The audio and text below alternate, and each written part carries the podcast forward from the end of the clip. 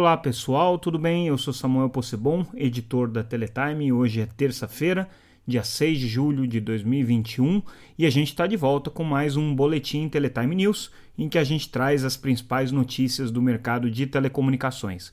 Lembrando que se vocês ainda não seguem a Teletime, entrem lá no site www.teletime.com.br e façam sua inscrição para receber gratuitamente a nossa newsletter com todas as notícias, inclusive essas que a gente vai destacar aqui.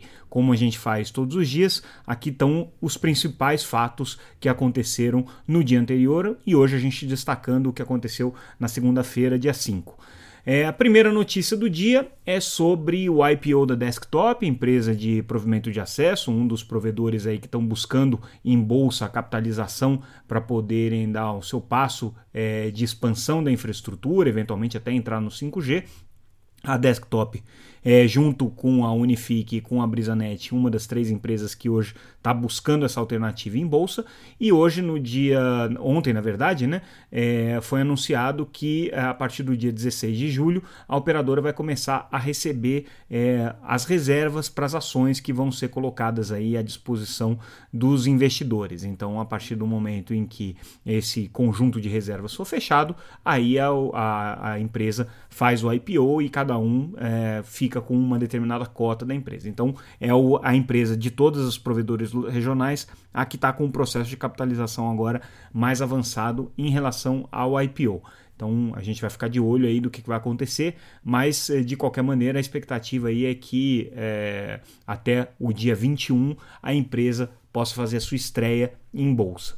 Segunda notícia que a gente traz, exclusiva também, é uma entrevista com uh, o presidente do CREA de São Paulo, que é o Conselho Regional de Engenharia e Agronomia. Muita gente chama de arquitetura, mas é agronomia. Já foi arquitetura no passado, hoje é, é, é agronomia. Então, o presidente do CREA, é, o Vinícius é, Marquesi, ele deu uma entrevista para a gente em que ele comentou uma fala do conselheiro da Anatel, Carlos Baigorre, é, há cerca de duas semanas atrás, quando num evento da Feninfra é, foi comentado justamente a perspectiva é, de é, fiscalização das redes de telecomunicações quanto à sua qualidade. E o que o Baigorre colocou naquela ocasião é que essa não era uma tarefa da Anatel, que a Anatel fiscalizava a qualidade dos serviços das empresas e também fazia a certificação dos equipamentos, mas a parte de qualidade da infraestrutura em si seria responsabilidade do CREA. O que o presidente do CREA de São Paulo coloca é que não, essa não é uma atribuição do CREA, o CREA fiscaliza o exercício da profissão de engenheiro, né? E pode eventualmente autuar é, obras que estejam sendo executadas em desacordo com as normas de engenharia, é, mas é, não é função deles fazerem a fiscalização de uma rede pronta, por exemplo, verificar se ela está dentro das normas ou se não está, enfim, é, fazer esse trabalho de é, conferência aí da qualidade da infraestrutura. Porém, o que ele disse que é interessante é que ele está aberto a essa discussão junto com as entidades setoriais. A gente lembra que esse é um pleito aí da FENINFRA, que é a federação que representa as empresas de infraestrutura, e também dos sindicatos de trabalhadores. Então, ele está aberto para uma discussão com as entidades setoriais e com a Anatel para que se desenvolva uma forma de se certificar e de se dar uma espécie de um selo de qualidade para essas redes de telecomunicações. Então, de alguma maneira, o CREA está abrindo a porta aí para que esse debate comece na Anatel. Claro que é um assunto ainda muito incipiente, é um assunto que está começando a ser discutido, mas é uma preocupação grande que se tem, principalmente pelo fato de que hoje você tem grande parte das redes de banda larga brasileiras sendo construídas por empresas de pequeno e médio porte, muitas delas é, sem o, equipes técnicas e equipes de engenharia qualificadas para fazer esse tipo de trabalho, então acabam terceirizando isso para empresas que tão pouco têm é, o cuidado técnico e o rigor necessário para a construção de redes, utilizam muitas vezes equipamentos de procedência duvidosa, é, enfim, a Feninfra tem apontado esse problema, né, juntamente com sindicatos que reclamam é, da precarização da mão de obra, então o que se coloca é que estão sendo utilizados trabalhadores cada vez menos qualificados, com menos direitos, com menos qualificação, com menos preparo para fazer essas redes. Existe aí o risco de segurança para esses trabalhadores, o risco de segurança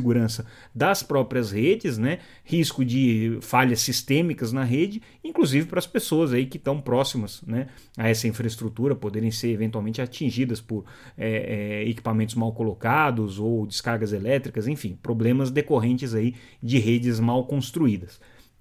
Então, o debate está colocado, CREA está disposto a participar dessa, dessa, dessa conversa. É, a FENINFRA já fez essa provocação, inclusive diz que ela está é, disposta a liderar esse processo. E a Anatel, vamos ver como é que ela vai se posicionar em relação a isso, né? se existe a oportunidade ou não para esse diálogo ir adiante.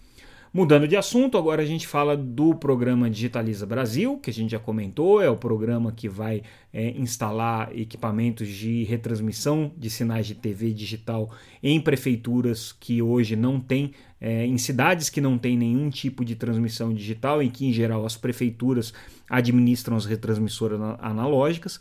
Então, o projeto que é bancado pelos saldos é, da atividade da Seja Digital, que é a EAD, né, a empresa que fez a digitalização da faixa de 700 fez a limpeza da faixa de 700 MHz e a digitalização dos canais de TV analógico que ficavam nessas faixas. Então houve aí um saldo, né, que a Anatel aprovou que fosse aprovado, né, fosse aplicado nesse programa de digitalização das prefeituras. E aí, é, desde o mês de março, já se iniciou o processo de cadastramento dessas prefeituras é, e a definição de como vão ser as políticas para elas. Então agora o Ministério anuncia que já 40 prefeituras nos estados do Ceará, Ceará, Piauí e Rio Grande do Norte, que foram os primeiros aí a serem contemplados, já se manifestaram é, com o interesse de receber esse benefício. Lembrando que o que a Seja Digital vai instalar é o transmissor, vai fazer todo, a licença, todo o licenciamento regulatório dessas, desses canais e vai fazer também a instalação dos equipamentos e depois isso vai ser cedido para as prefeituras, né, através de um termo de doação. Aí. Então o programa Digitaliza Brasil aí avançando. Uh, a gente traz uma entrevista com a Elo, né, empresa de é, pagamentos, e em que eles é, contam para a gente novidades aqui com relação a bônus que eles estão dando é, para telefonia móvel como benefício. Então, uma estratégia de marketing bem interessante aqui da Elo envolvendo empresas de telefonia celular. A gente está dando destaque para isso. Também é, destacamos numa outra reportagem a aprovação do Alexandre Cordeiro para a presidência do CAD, lembrando que ele ocupava é, a secretaria-geral, né? E agora ele foi é, convidado, indicado pelo governo e agora aprovado para ocupar a presidência do CAD é, daqui para frente. Falta só aprovação em plenário agora. E também, falando de Congresso, a Comissão de Educação de, da, da Câmara dos Deputados voltou a insistir na importância de que o leilão de 5G vol, é, se volte para a questão da conectividade de escolas e inclua esse tema na pauta, lembrando que vai haver uma audiência com o ministro Fábio Faria e que certamente ele vai ser cobrado sobre esse assunto aqui.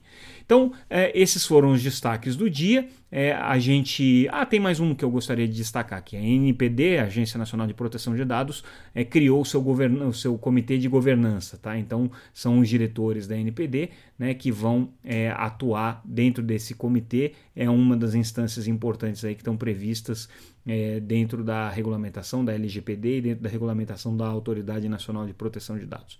Bom, agora sim, a gente fecha o nosso noticiário de hoje com os destaques e as principais notícias do dia e amanhã a gente volta com mais um boletim Teletime News. Ficamos por aqui então, pessoal. Um abraço e até mais.